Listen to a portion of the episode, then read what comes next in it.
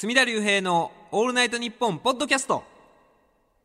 角田龍平のオールナイトニッポンポッドキャスト、えー、年内最後ですね2014年最後の155回目になるんですけれども、えー、今回のゲストは、えー、宇野 T さんと、えー、フライデーの坂上さんです。こんにちは、どうも。もういつもね最近は東京収録の時は、えー、お越しいただいててねもう長時間に及ぶ打ち合わせで。いや今日聞いた話が来年出たこれね芸能界ひっくり返りますよ。本当に。えー、一言も言えないわけですけれども。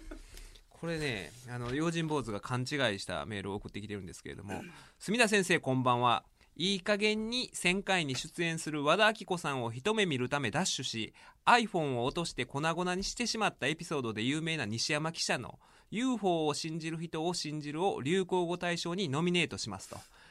これあの 西山記者ではなく大スポの西山記者ではなくこれはあのフライデーの坂上さんですから。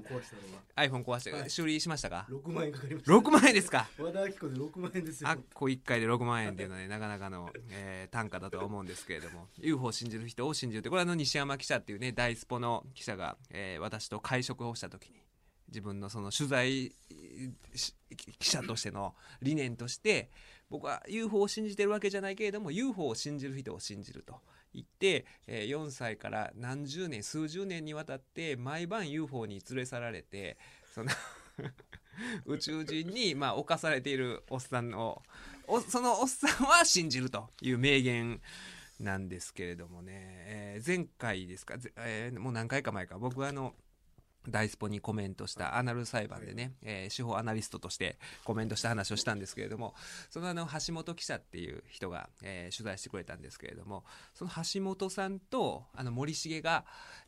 何でしたかね？歌舞伎かなんかの取材に行った時に、えー、言い合わせたらしくて。でまあ2人はその市曰くという私が大阪でやってるイベントで2人ともあの新聞記者で来てくれてて知り合いなんですけれどもその時にまあ森重さんがあのアナル裁判の記事を褒めたらすごいもう橋本さんもあれは自分で言うのもなんですけれども傑作ですと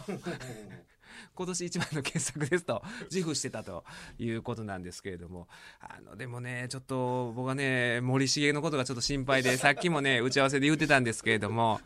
あの私のフェイスブックおよびその番組フェイスブックページにもアップしたんですけれどもこれはあのあの決して笑い事じゃないんですけれども森重さんっていうのは、えー、1時間に200回、えー、呼吸が止まるらしくて笑い事ですよ。1時間に200回、睡眠時に呼吸が止まるということで、睡眠時呼無呼吸症候群ですか？っていうのの対策のためにですね、だから、あのー、見たこともない装置をつけておりまして、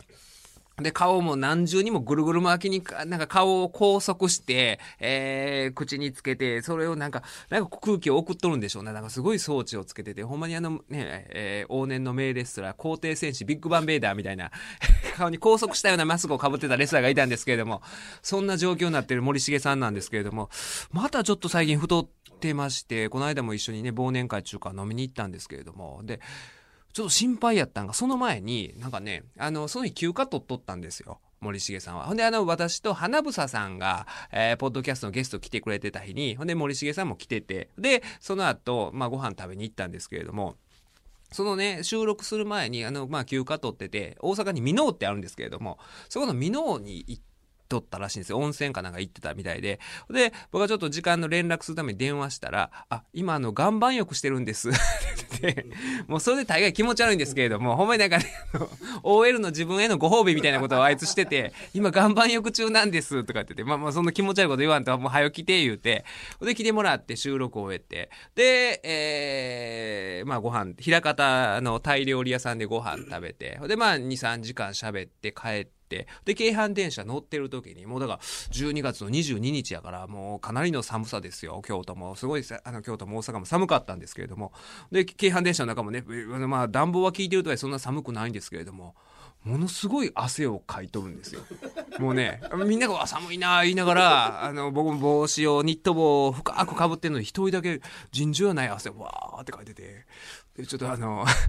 もう、でも森重さん、え、何ですか、その汗。あの、タイ料理が、タイ料理が、みたいなこと言って、いや、タイ料理で僕も食べてるかって、あ、あの、箕面で、あの、サウナでロウリュサービス受けたからですかねとか言って。そんな時間差でロウリュの効果がね、ロウリュ、こう熱風をね、こうタオルで拭いてもらうんですけれども、あれね、そんな、あれ速攻性のあるもんですよね、ロウリュって。そんな、なん、その何時間後に、数時間後、時間差でロウリュの効果が出てきて、ものすごい汗がふわーって書いてて、えー、彼はちょっとね、気をつけていただきたいなと、ちょっと心配な、2015年、ちょっとね、あの森重さんのちょっと、えーね、動向を気をつけないとね、彼、これ聞いてるんで、えーちゃんとね、やっぱ健康には気をつけていただきたいなと思うんですけれども、ちょっとね、あの年末、これ、年の瀬で、あのーお二人も知ってるかもしれないですけれども、ちょっと気になるニュースがございまして、えーこちらはですね、ジェネリックさんからいただいたんですけれども、墨田先生、こんにちは。ジェネリックです。HDF、すなわち変態ダブル不倫でおなじみの気象予報士たちについてコメントくださいと。いうジェネリックさんからいいてるんですが、これがですね、お二人ともご存知ですかね。衝撃的でしたね衝撃的なね、こちらは、週刊文春の1月1日8日新年特大号で出とるわけですけれども、まあ、タイトルが NHK, NHK お天気お姉さん変態ダブル不倫低気圧と。えーっていうタイトルなんですけれども、ちょっとね、こちらの記事をですね、読んでいられない方にえー説明したいんですけれども、ちょっと最初こういう冒頭シーンから始まるんですが、俺はストーカーなんかじゃない。今年10月3日夕刻、東京町田市の閑静な住宅街にあるマンションのエントランスで、白い T シャツを着た40絡みの男が警察官2人に囲まれていた。少し離れて立っているのは青ざめた顔の2人の男女。野じ馬も集まり始め、現場は物々しい雰囲気に包まれていく。そして一同は町田署に連行されていったと。ちょっとこういう事件性のある、えー冒頭から始まるんですけれども、で、実はこの、えー二人の男女と、俺はストーカーなんかじゃないっていう叫んでた男性の、まあ、関係性が明らかになるんですが、この女性っていうのが、NHK のニュース番組に出演している気象予報士の岡村真美子さん。で、えーまあ、現場マンションは昼の情報番組、昼帯の気象予報士佐藤大輔さんと、まあ、その妻子の自宅だったと。で、白い T シャツの男ですね。俺はストーカーなんかじゃないと。えー叫んでたこの男は気象庁関係者の A という男。三人それぞれ別室で事情を聞いたが、どうやら A と佐藤氏の双方が岡村氏と同時に交際していた関係でトラブルがあったらしい。地上のもつれから、この A さんがですね、佐藤氏を逆恨みし、敵の自宅、まあ佐藤さんの自宅に打ち入ったわけだと。いうことで、で、この岡村さん、女性の、えー気象予報士ですか、この人と3年にわたりこの A さんは交際していたんですが、A さんに隠れて長年、この佐藤さんと不倫関係も続けていたと。まあ、ダブル不倫を。の関係にあったと。まあ、ダブル不倫言うても、この男性の方が、えー両方既婚者やったと。いうことで、これ岡村さんって知ってました？それ、この事件報じられるまで。僕らまあ夕方以降ニュースでよく見るんでああ、僕はそのね、7時にのニュースの時間に家にいることがめったにないんで、早いんで知らんかったんですけれども、この岡村さんっていうのは2011年4月から NHK ニュース7の気象予報士を担当している売れっ子だ。あどけない顔立ちで、えー、天気図を解説するときに指示棒の先が夜の星のマークと重なると、魔法のステッキに見えることからついたあだ名が魔法少女。誰が言うとるんですかこれ？こんなこと。えーかつてこのコーナーを担当していたタレントのこれ、三たらいさんでしたっけ？はいえっとは半分に言いてあ中来さん中来さんさやさん。さやさん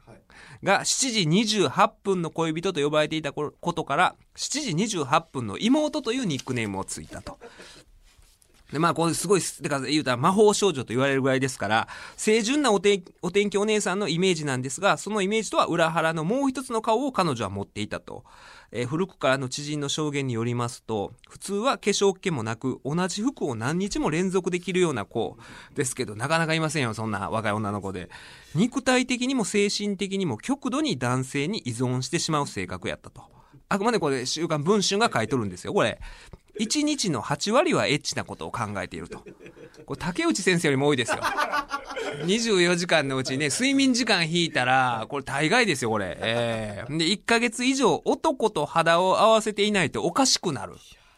とか言っていたこともあったと。負けず嫌いで嫉妬深く、ライバルの女の子のことを、あの風俗女と陰で罵ることもありましたと。これなかなかのこの日本語でこういうスラング的な発言する人っていないとは思うんですけれども、で、かたやこの佐藤さんね、えー、昼帯の気象予報士だった佐藤さんは、まあ、ウェザーマップという気象予報会社に勤めていて、ほんで、まあ、えー、イケメン、えー、の気象予報士として、えー、この昼帯ですかあれですよね、めぐみさんと八代弁護士がやったやつですよね。あれに出てたと。いうことで、で、えー、昔からこの佐藤さんとこのまあ、岡村さんですか、が不倫関係にあったんだけれども、えー、ね、やっぱり不倫関係なんで、まあこの岡村さんは彼とは別れると何度も口にしていたんだけれども、まあ会ってしまうとまた燃え上がってよりを戻すと。それを繰り返していたと。で、えー、関係がずるずると続いていたと。で、他方でこの岡村さんは、まあ佐藤さんの呪縛から解き放たれたかったことから、この A さんとも肉体関係を結ぶようになっていたと。そして驚くことに、ここから後がね、本当に驚くべきことが書いてあるんですけれども、えー、ここから後を読んでいくと、なるほどと。変態ダブル不倫低気圧とはそういうことやったのかということがわかるんですが、岡村さんですね、この女性は。あえて A さんとの関係を佐藤さんに伝えていたというわけですね。で、事情を知る人物が説明する。彼女が言うには、佐藤さんは寝取られフェチなんだそうです。好きな女が他人と性行為をしていることを想像して興奮するらしい。彼女は佐藤さんを興奮させるため、あえて A との性行為の様子を佐藤さんに逐一報告していた。佐藤さんは、マミコと A のセックスが見たい。と岡村にせがみ、本当に実行させたこともあったそうです。岡村は A を自宅に呼んでおいて、玄関の鍵を開けっぱなしにし、えー、行為の直前に今から入ってきてねと、佐藤さんにまあメールで知らせると。わざわざ玄関にティッシュを置いておくのだそうですと。これはちょっと驚きますよね。このシチュエーションですよ。聞いたことない状況ですよ、これは。えー、ほんでまあ、えー、こういうことがあっで、まあね、この A 氏も岡村と A さんも、だから知らないわけですよ。この岡村さんと佐藤さんの乱林な日常ね。乱林っていうのはこれ、何でしたっけ？今年もう一個出てきた乱林。あ、おぼかたさんと、あ、あんなこないだ佐々木教授のこと、乱林って表現した週刊新潮ですか？ありましたけれども。まあこ、こっちも全然乱林ですわ。ほんで、えー、結果的にまあこの A さんが岡村さんの自宅で彼女の携帯の中身を盗み見て、えー、自分だけではなくて佐藤さんと岡村のツーショット写真や動画とか、えー、直視できないような生々しいものがあったらしくて、まあそれでこの関係が発覚してこういう冒頭のトラブルに至ったという記事なんですが、問題はここですよね、この、佐藤ちゃんの。まあ、あえてちょっと親しみ込めて佐藤ちゃんと呼ばせてもらいますけれども。えー、まあこれね、大前提としてですよ。私、あの、職業上もですね、こういう不倫ですね、不貞行為っていうのはね、民法上も不法行為でいうことでね、えー、損害賠償責任が発生してですね、えー、その配偶者に対して、まあその損害賠償責任を負わないといけない。これはね、違法なことで、これは、えー、本来ね、こんなんやってはいけない。ことであるということはまず前提に、えー、考えたいんですけれども、いや、これ、この3人おるわけですね、登場人物が。えー、岡村さん、ね、えー、何でしたっけ？魔法少女ね。7時28分の妹、えー、岡村さんと、えー、佐藤ちゃんと、A さんと。これ、なんかあの、心理学のクイズとかでできそうですよね。あの、順番をつけて、どの人がいい人かみたいな順位つけたらその人の性格がわかるみたいな。いい人、まあだからこれ悪いですよ。悪いですよ。不倫してるんでみんな不倫にかかってるんでいい人はいない、いないと、いないけど、その中でね、まああの、そういう法的なこと、まあ一回度外視して、えー、考えてみたときに、これは順番つけるの難しいですよね。まあ誰が一番変態かって言うたら、ちょっとあの、佐藤ちゃんが、寝取られフェチの佐藤ちゃんが、まあ、それに応じた岡村さんっていうのもいるわけですけれども、なかなかこれは、あの、まあだから岡村さん、自分の付き合ってる岡村さんに頼んで、A さんと自宅に、で行為に及ぶときに、鍵を開けっぱにしてもらって、で、行為直前に教えてもらうわけです。入ってきてねと。ほんで、メールで教えてもらって、ってことは近くでスタンバってるわけですよね。もう最初から。スタンバってて、もうこれから始まるよっていう時にメールで教えてもらったら、えー、鍵開いてるわけですから、すごいスーッと入って、玄関にはティッシュが置いてあると。で、まあ、ティッシュ置いてあるってわけことは、まあ、そういうことをね、まあ、自行為をするんじゃなかろうかと思うんですけれども、これいろいろ不思議な点というか例えばその時にこれ宅急便とか来たら これどうするんですかねこれ。ほんまにそのあの鍵開いてるわけじゃないですか。鍵開いてたら結構ねねそんな佐川急便の人とかもがってまあ開けちゃった時にその状況ですよ。あるいは回覧板とか近所の人が持ってきた時にその でねそこに住んでる岡村さんと違うねおっさんがどこでどこでやっとるんやと。かといってこれ鍵をかけてしまうと A さんに見つかった時に逃げられないですよねすぐに。ね何しとんねんお前ってなった時に。いやいやとは言えないですね。いやいやいやってならながらね これはすごいこの本当に乱倫な。まあだから順位をつけるとこれ誰が一番まあでも本来ならこのお互いがまあ既婚者でありつつまあこの岡村さんと付き合っててその A さんとまあ佐藤さん。両方まあ言うたらね奇跡性というか責任は一緒のはずやのにこの記事を読んだ後ねあの我々男性読者のねあの印象に残るのは佐藤ちゃんの 佐藤ちゃんの変態性だけ。なんですよね。どんどん浮き彫りに。どんどん浮き彫りでこれ一番損してんのこれ佐藤損してんのはど誰かっていう順位をつけたこれ佐藤ちゃんでしょう。佐藤ちゃんあまあでも岡村さんもそうかな。前の日にね写真集が。あなんか本がね写真集でしたっけ？ね本が出たフォトエッセイみたいなのが出た次の日にこんなん出てね強烈な内容のこれフォトエッセイにこんなこと書いてないでしょ？ねフォトエッセイのフォトの中にそういうティッシュのちょっとティッシュがピラッとなってる。メッセージはあったかもしれない。いやこれはまあだから男としてねまあ、友達におったらおもろいのは佐藤ちゃん。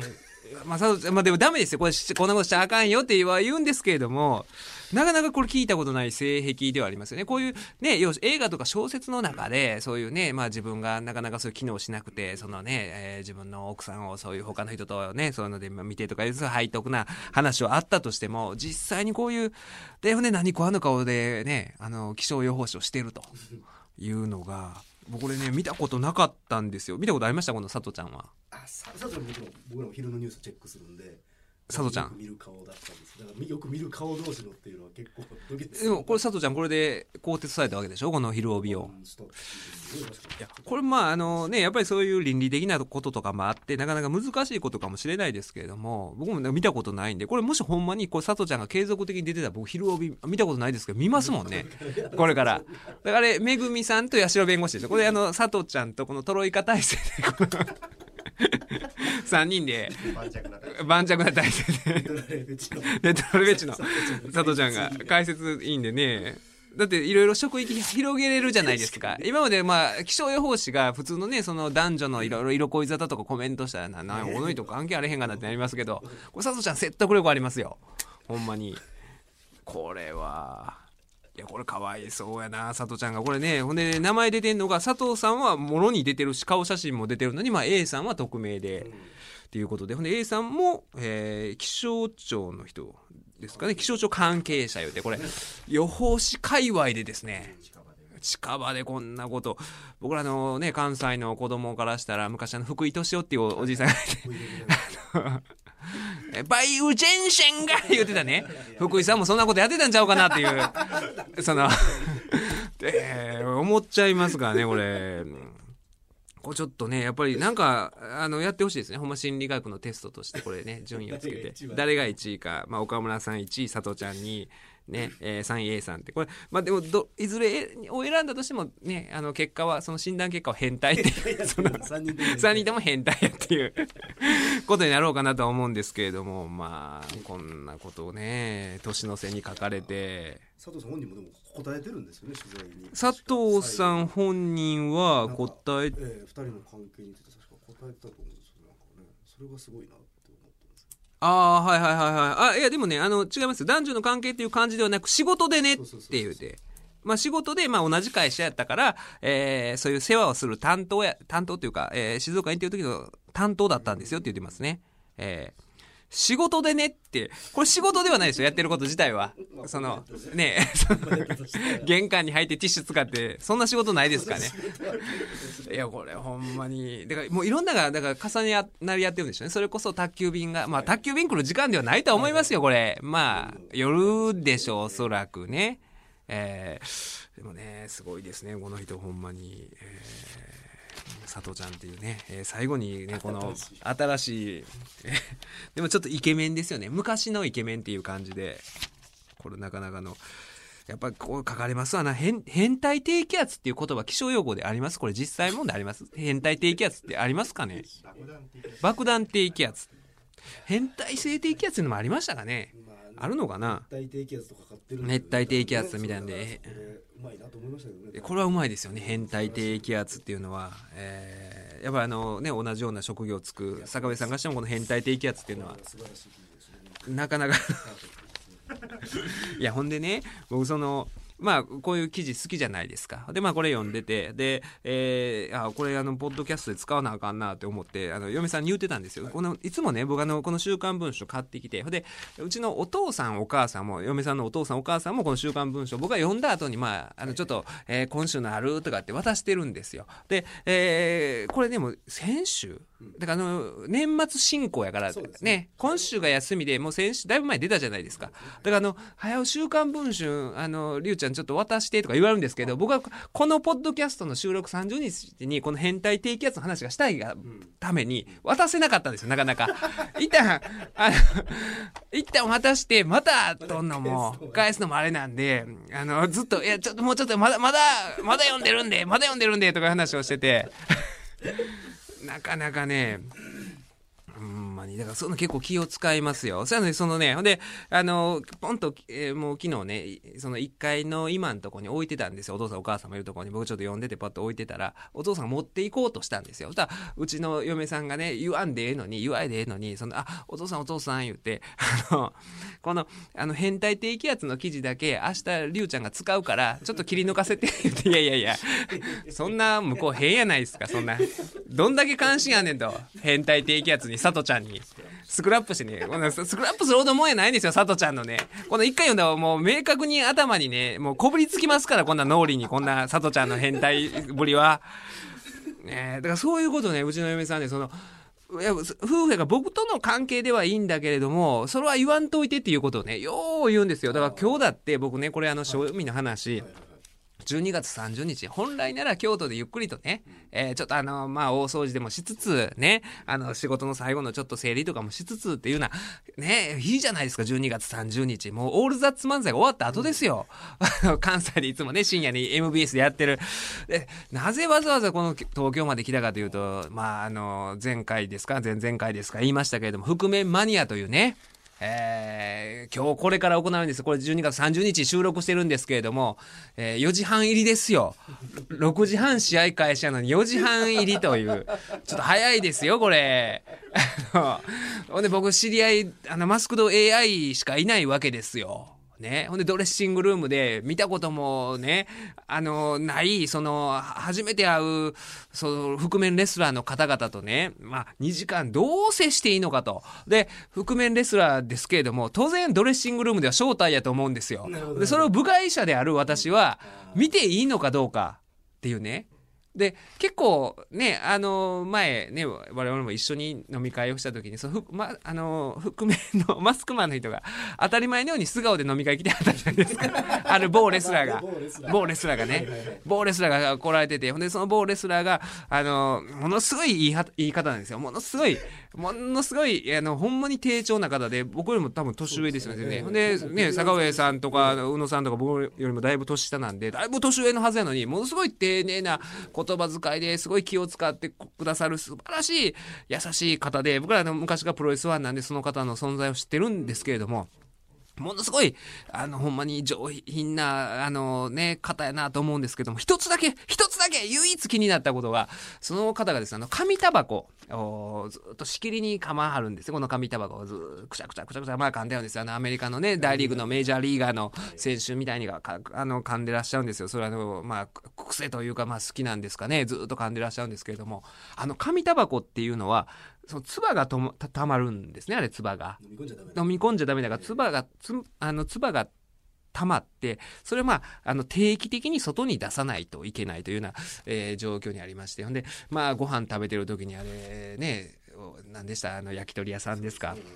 でまあ、わーわー言いながら食べてる時に、まあ、すごいわーわー言って、ほんで、まあ、いい人で、ものすごい、あのね、あの低調な方なんですけれども、そのね、紙タバコをずっと噛んではるもんですから、そう、食事中にですね、15秒に1回ぐらい、このね、ペットボトルにね、この唾、ペってね、あの、すごい、あの、あの、それ以外、何のあれもないですよ。ないんですけど、もう、食事中にこの、えーあ、そうなんですか、弁護士さんですか、ペッ!っていうね、は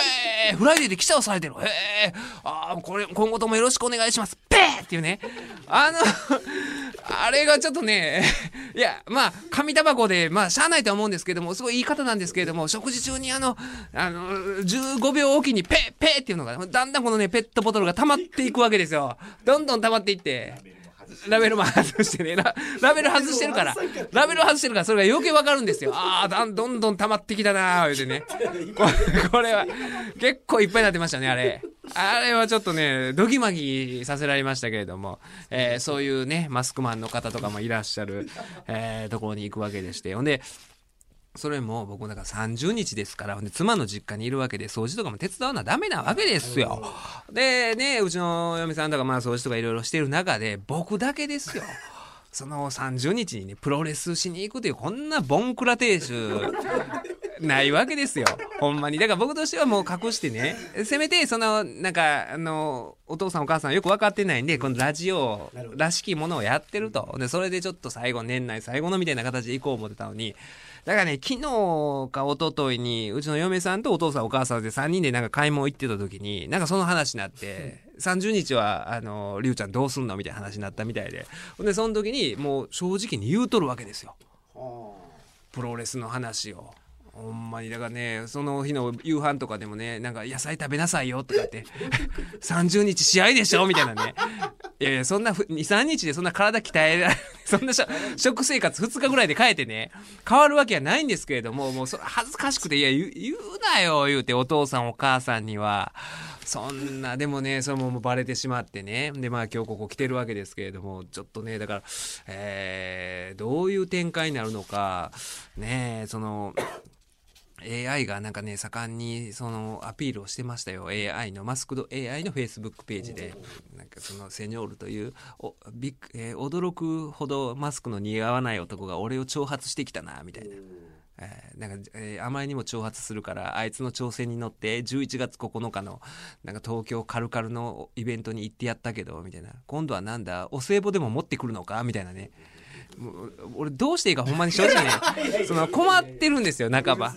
いやプロレス好きなんですけど。もあの人がマジでねちょっとほんまに入り込んでるところがあるんでほんまにしかもそのあの覆面マニアのその会場の中ではもう絶対的ベビーフェイスなんですよ善玉で。ええ、で、ね、前あの宇野さんと一緒に行きましたけれどもそのねほんまに会場にいる赤,、ね、赤ちゃんですよ。赤ん坊抱っことかしたりして。なんかそれってほんまに大相撲とかの横綱とかがやるね。白鵬とかがやることで AI がやることではないんですよ決して。そんな縁起のいいことでもないし。なんか手形とかやらんばかりの勢いでねなんかど抱き上げたりとかしてて。でその状況下で僕はその、まあ、AI を挑発しないといけないという。いう感じで。だからヒールなんですよ。まあ、あの、ルチャリブレで言うとルードっていうんですかね。いや、ほんで、だからね、多分ブーイングとか起こると思うんですけども、だから僕としてはですね、ほんまにいろんなものを犠牲にしてね、この年末忙しい時に、ほんで今日からね、うちの嫁さんが、その、帰っとるわけですよ、僕の実家に。僕の実家に、その、嫁さんだけ帰らせてですよ。そうですよ。そう、嫁さんとしてはやっぱりいろいろ思うとこあると思うんですよ。な、何しとんねやと。何しとんねやと。で、いや、だからそういう中でね、ほんで今日もね、京都駅まで送ってもらったんですよ。朝早かったんで送ってもらって。で、まあ悪いなって、いつもより悪いなって思いがあるんですよ。普段の、まあ東京に仕事で来る時よりもね、やっぱ悪いなっていうのがあるから、その、ショートメールですか、あれで、あの、今日もありがとう、みたいなね。まあ普段そんなしないんですけど、まあ今日もありがとう、みたいな。あの、帰り車気ぃつけて、みたいなね。その、いつもより、その、ちょっと、やって気ぃ使ってるんですけど、返事がないんですよ。やっぱりこれはね、いやー、ほんで、まあ今日は、その、こう中高の友達と昼会うとは言ってたんですけどその後、まあ実家帰る僕の実家ですよ帰る言ってたんですけどそれはね、その中高の友達と会っても、え、旦那さん何してはんの？ってなるじゃないですか。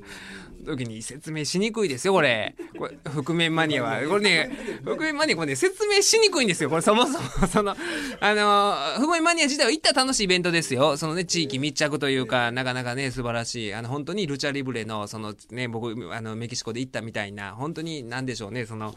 まあ、プロレスというよりも、プロレスの中でもそのルチャリブレですよ。本当に。メキシコのルチャリブレっていうのは、まあ、大衆芸能に近いような。まあ、いいんですけれども、でも一般の人はその、覆面マニア言うてもわからないんで、で、僕困るのが、ね、やっぱり年末になったら、まあ、会う人会う人に、まあ、えー、なんでしょうね、まあ、誰でも言いますけれども、今年仕事納めいつとか言うじゃないですか。それも困るんですよ。これカウントしていいかどうか。あの、じ 仕事納め？30日やな、あえて、30日も事務所出てんの？とか、いや、事務所やないねんな。ど、どっか行ってんの？東京やな、言うて。え、でも裁判所もうやってへんやろ、30日。うん、裁判所ちゃうな。新木場ファーストリングやな。いや、もう何のこっちゃわからないんですよ、ほんまに。これは。えー、だからちょっとね、どうなるのか。で、AI は多分ね、前の大会の時もそうやったんですけど、結構飲んでるんですよ。試合前でも飲むんですよ。飲むんで、で、今日はね、だから実際その僕と、まあなんでしょう、肌を合わせることはないとは思うんですけれども、まあ不良の事態というかね、水曜の上でなんか仕掛けてくることもあるのかなと。ただそのミステルカカオさんが、あの、昨日お電話いただきまして、もし AI が、えー、セニョールに、まあ、セニョールって僕なんですけども、セニョールに危害を加えてきた時は、あの、セコンドに止めるよう言ってますからと。なんかようわからん状況でね、可能性はあるんで、あらゆる状況に僕は対応しないといけないんですけれども、えー、で、坂上さんは見に来てくれると。はい、あの歴史の証人に。歴史の証人に。ね、この平成の巌流島。無観客マッチ、無観客マッチじゃないですよ。無観客じゃないですよ。この平成の巌流島ね、えー、来てくれるんですけれども、宇野 T さんは今日は欠席と。生放送でも夜やという結構遅い深夜という噂が僕は ED 時間2時間前 ED 時間えらいドレッシングルーム入るのが早いなっていうね、えー、なかなかみんな来てくれないですよこの覆面マニアは。いろいろ誘ってるんですけどもなかなか皆さんね青木さんにも言うたんですけどもいやちょっとみたいな。ちょっと。いやちょっとって。ねなかなかこれねもうもうちょっといろいろ今年は巻き込まれる1年だったかなとは思うんですけれどもちょっとね、えー、流行語大賞がいくつか来ているんですけれどもまたこれ、用心坊主なんですが、えー、墨田先生こんばんは。流行語大賞及び M MVP ですが、墨田先生の奥さんをノミネートさせてくださいと。これでもほとんど、えー、あいつが、用心坊主が、うちの事務所とか来た時に、あの、うちの嫁さんが言うたことで、その、ポッドキャストでうちの嫁が言うたことではないと思うんですけれども、えー、その、用心坊主が初めて、えー、僕の事務所ですね、えー、に訪れ、えー僕が初めて墨田先生の事務所に訪れた時僕が童貞であると知った墨田先生の奥さんが放った一言「今死んだら絶対後悔するで」こんなん言うてたんですね。僕知らなかったですね。まあ確かにね。ね大人になったらさとちゃんみたいなね。めくるめく。楽しい楽しいことがありますから。で、マスクドセニョールの逆襲のイベント、11月9日ですね。え、その時もなんかあったらしいですね。イベントの待ち時間で、スーツを着た大柄な男性が、でかい缶ビールを片手に控え室に入っていく時に、墨田先生の奥さんが放った一言。今のマスクド AI やで。これ知ってますか？正体を知ってますから。うちの読みは、はい。あの、札幌で最初に会った時に知ってますから。えーっていうあとあとだからそうですね。あの前前回言ったあのアナリストはどうっていうねうちの嫁さんが言ってくれて、えー、司法アナリストっていう言葉をまあ言ってくれたということも挙げてくれてまして、えー、あと流行語大賞でご無沙汰しておりますうんこ性トリュフですっていうね。あのうんこ性トリュフっていう大学生がいるんですよ。北陸の方の大学生で。うんこ性トリュフっていうね、えー遅くなりましたが流行語大賞は柳田氏が緊張のあまり言った阪神巨人、あ、あ、巨人阪神を、えー、押させていただきたいと思います。良いお年をお過ごしくださいって。いやこれはですねあの初めて巨人師匠と会った時に巨人師匠はいつもあの自称する時に巨人阪神はなって言うんです巨人阪神の漫才はなみたいなことを言わはるんで。でもあの一般的にはオール阪神巨人とかって表記されたり呼ばれることが多いんですけれどもご本人はまあ巨人阪神っていうことが多いですよ。っていうことをね柳田さんに前もって情報として与えていたら実際に巨人師匠と会った時にもうなんて言うんですかね。もうそれが言えないんですよ。イップスって言うんですかね。阪神巨人イップスに陥って。は 阪神巨人うんあ違う違う違う。阪神巨人違う違う違う阪神巨人みたいになってて言え言えない阪神巨人イップスっていう、えー柳田さんが柳田さんがあの先日東京来た時に宇野 T さんをすっぱかす事件が起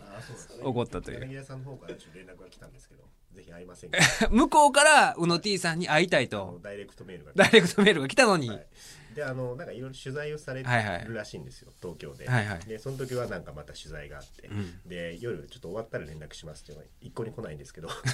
2時ぐらいに酔っ払ってました。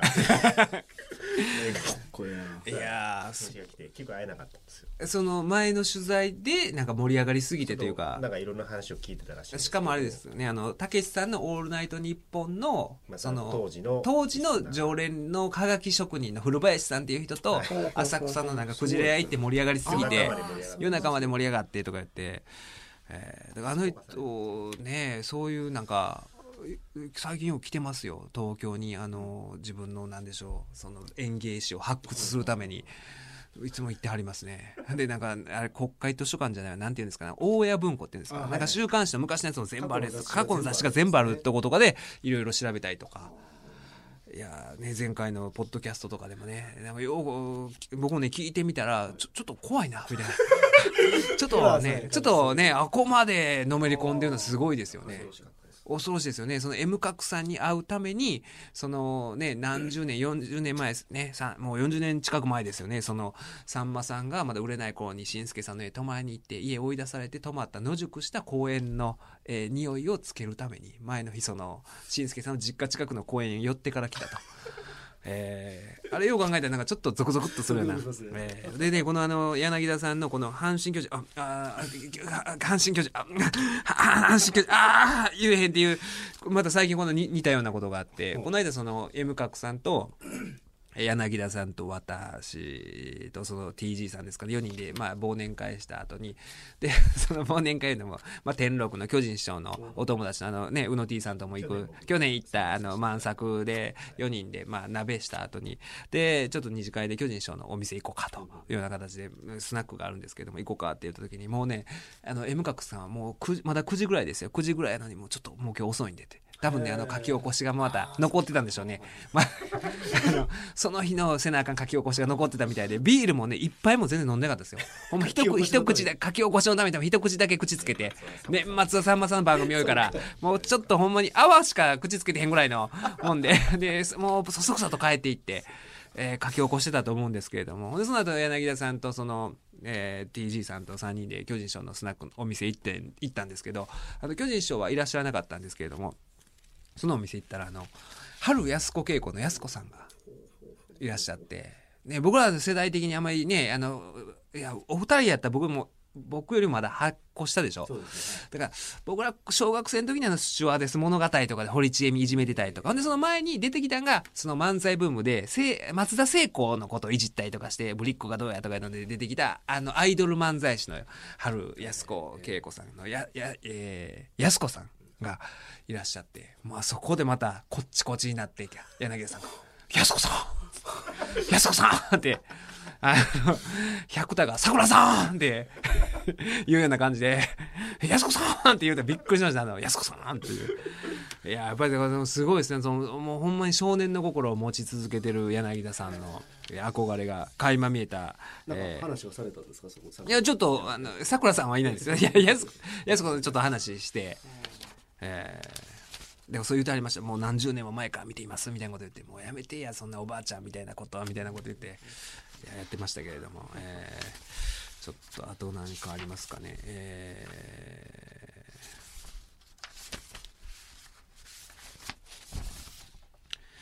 ね、まあそんな感じでちょっとねあのいろいろ、えー結局流行語大賞もいただいたんですけれどもちょっとあの前若いからあんまりそのなんでしょうね。また票を伸ばしてるのも少なかったりもしますんで。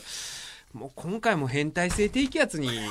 ねしましょうか。今年も最後の大外から指してきたあの流行語大賞自体は変態性低気圧で MVP はさとちゃんに しましょうか。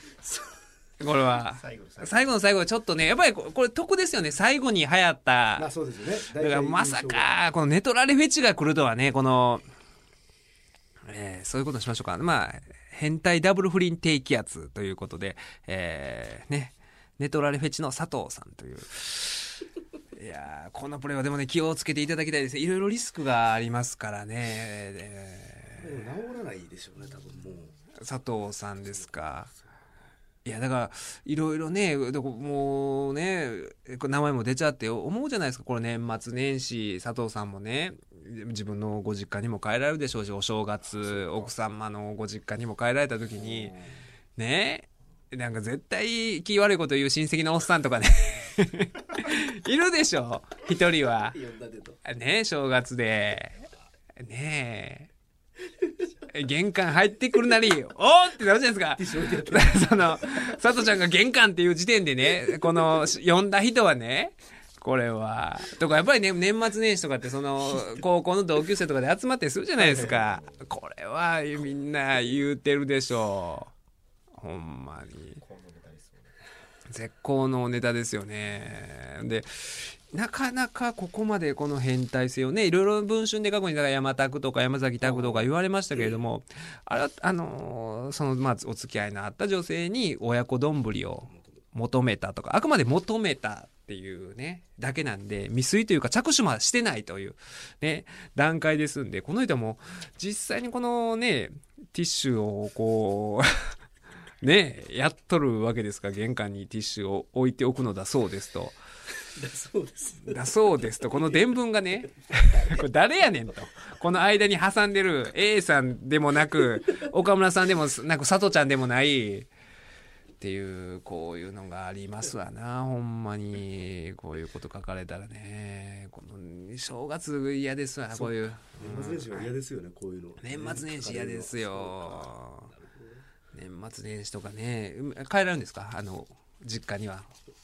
僕は年明けて年明けで。3日とか帰るんですけど4日はまた戻ってきて東京ドーム。あ東京ドームでだからあの東京ドーム1.4ねあの今年の1回目の一発目の,、あのこのポッドキャストは多分東京ドームの次の日にあ。1月5日にとってその日の感想とかを喋ってたと思うんですけれどもだことえ来年ですかねの1.4もね坂上さんとか行くんでしょ？1.4行きます東京ドーム、はい今年も。あ来年のね、えーだから僕もねほんま行きたかったんですけどそれこそね AI にも誘われたんですよ。で AI に誘われて、結果的にだから僕としてはあの、ね、そういう坂上さんとか宇野 T さんとかと一緒に、ね、いつものプロレス仲間で行きたかったんですけど AI さんからも誘われてるんで、だからもうねで宇野 T さんとかと行ってんのを AI に見つかったらまた何やってなるじゃないですか。だからもう泣く泣く僕行かないっていう ほんまですよ。なんかこんなんてありましたね。あのえー小学校とか中学の時ありましたね。こういうなんかどっちのグループでどっちのグループでスキー行くかみたいな誘われても行かへんっていう。結局行かへん。どっちとも行かへんっていうね。なんで僕38にもなってね。ねそうなんや。で38やのにね今日僕はそのまあこの世代闘争がね、ま、覆面マニアで展開されてまして旧世代軍対新世代軍の、えーまあ、対抗戦みたいなのがずっとやってるんですけれども。で旧世代軍についてのがマスクド AI 新世代軍が僕がつくということなんですけれども。僕も大概もう38なんですよ。結構旧世代軍のね。38で新世代軍かっていう疑念もありますし、なんかね、僕の行動をね、いろいろ制約しておるんですよ。AI の出現によってですね。だって結局、だから1.4東京ドームも。行きた行きたくても行けないっていう。だって見られた、なんかあったじゃないですか、そのね、中学生の時とかに、なんか祭りとか行く時に、祇園祭りとか行く時に、なんかね、どっちのグループと行こうみたいなね、こっちと会ったらまずいから、じゃあもうやめとこうみたいな、こんなことを、ほんまにだからなんて言うんですかねその僕あの小学校の時とかに遊びに誘ってくる近所にね北岡さんのお姉ちゃんっていうね中学生やのにいつもねドッジボールしようとか言うてくるねあのお姉ちゃんおったんですよその。もう中学生と遊べやとね 年下ばっかり年下 ばを自分の言うことを聞くもんだけをこう連れてねいたんですよ僕覚えてます？いまだにねその昔夕方にあの全日本プロレスって夕方土曜日と夕方に放送してたんですけれどもグレート歌舞伎ザ・グレート歌舞伎がね、えー来日してきて、まあ、逆輸入してきて人気があった時にあの昼間からプロレススペシャルをやってて兄貴と必死でわーって見てて「いや歌舞伎や!」とかって毒切り真似したりとかして口に水汲んでパーとかやってた時にピンポンってなって「えまさか!」とか思ったら案の定北岡さんのお姉さんで「もうちょ北岡さんのお姉ちゃんやめてや」みたいな。ほんで「どっちでしょ?」言って「りゅうちゃんとしくんどっちでしょ?」言って「もうやりたないのに」っていうね。あれをもう30年ぶりぐらいにね。30年ぶりぐらいですねほんまにね。今そういう気分で。もうねいい加減にしてほしいですよねほんまに。もうこれっきりにね。いや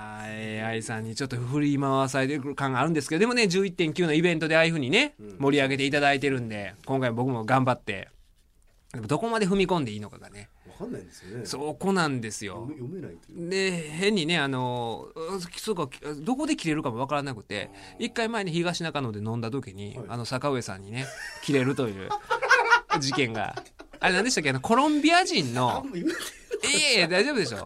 あのコロンビア人のなんか、えーそういうパブですかね。まあ飲み屋飲み屋みたいなでところで弁護士バッジをちょっとちょっととねシャレで取られ取られてなんか取ら取られちゃったかなんかなんかでなくしちゃったかなんか言ってたんですかね。まあまあねまあ、まあ、結構なんか分かんないんですけど、なんかそんなことを言うてたもんだから、俺なんか言うたびに、そのまあ、ツッコミみたいな感じで坂上さんが、そんなこと言ってるから先生、コロンビア人にバッジ取られるんですよ、みたいなことを何回か言ったときに、初対面だろ。おかしいだろ。失礼だよ失礼だよ。え どんな、どわ、分からへんねん。いや、あの人物差し分からんから怖いんですよ、僕も。だからそれを見たから、目の当たりにしたから、どっかで、ほんで、僕の方がどっちかで踏み込んでるじゃないですか。はいはいはいそうですねそうなのに、まあ、まだ僕は泳がしてもらってるのに、初対面だろ。うん、何がコロンビア人だこの野郎って。いや、あんたが言うてんあんたが言うてんや。なんで？なんで？って言うて。あの、謎のね、怒る怖いでしょ？ほんで、ね、そそうそうその日だから僕が家連れて行かれた二人が心配してたね。あの人が男色なんちゃうんかと。ね。えー実家に連れて行かれた時に、あん時も、うん。なのでそのまあ2人でそのお母さんとねお母さんが夜食出してくれてこう食べてる時に「今日はあれだね。あのフライデーの記者の彼、彼はなんだあれ？話をまとめるよな」なんかまとめるよな」なんかねいろいろ発言した時に、まあ、坂井さんが「あこういうことですよね」って言ってだからそれがなんかイラッと気に食わなかった。みたいでだから話をぐちゃぐちゃにするから怒られるんで分かるんですよまだ。あいつ話をぐちゃぐちゃにするよなとかって分かるんですけど何まとめてんだ？って ポイントがわからない ポイント分からへんからだから僕もどこまで踏み込んでいいのかもいやなんかいろいろねだからほんで今回もそのまあ覆面マニアの打ち上げにね AI から誘われてたんですよ。渋谷でやるからみたいな。誘われてて。それも最初は僕その何あのもう今日中に終電で京都帰るからとかいう理由でさすがにそれやったら向こうも怒られへんやろなと。もうそそれはしゃあないなと。家族もいることだからとなるかなと思ったんですけど。でじ実際は行かへんのは、まあ、僕ら青木さんとかねこのメンバーで飲みに行くからっていうのがほんまの理由なんで。だからまだどっかで会ったらねとか思って。あだから最初渋谷って言うてなかったんですよ。打ち上げこうあのー来ないかって言われてて。で結局渋谷やったみたいなんですけど最初場所も言うてなかったんで、でだからこっちも場所決めてないもんだからもしまた場所をね前のあの月島のあのね。あのもんじゃ地獄。なんで月島であんなビクビクビクビクあんなね多分この店だろうっていうところから一番離れた対角線上にある最も離れた店でね食べるという。窓側じゃない。窓側じゃないところで奥奥の方で隠れて見えへんところでっていうのが。12月30日にもなって。でまあだからそれがないようにもう言うとこうと思って。ちょっと今日は別件でと思う。あらかじめ言うとこうと思いましてもういろんなこの行動の制約がもうがんじがらめでほんまにあの森重が顔につけてるあの装着してるあの 装置みたいにがんじがらめにがんじがらめになってますよ今 AI のせいでこの2014年は。ほんまに。なんでこんな拘束されないといけないのかと、えーちょっとこの怒りをねこの後、えー新木場のリングでぶつけてきますよ本当にえーそんなわけで2014年もね、皆さんいろいろ、えーメールとかいただいてね、あの、ツイッターとかでメッセージもいただいて、本当にありがとうございました。ね、えーそれが、まあ、なんていうか、励みになって、私も頑張って、えーやっておりますので、来年もね、ぜひ、えーお聞きいただければ幸いかなというわけで、今年の MVP は、佐藤さんでした。どうも、2014年ありがとうございました。良いお年を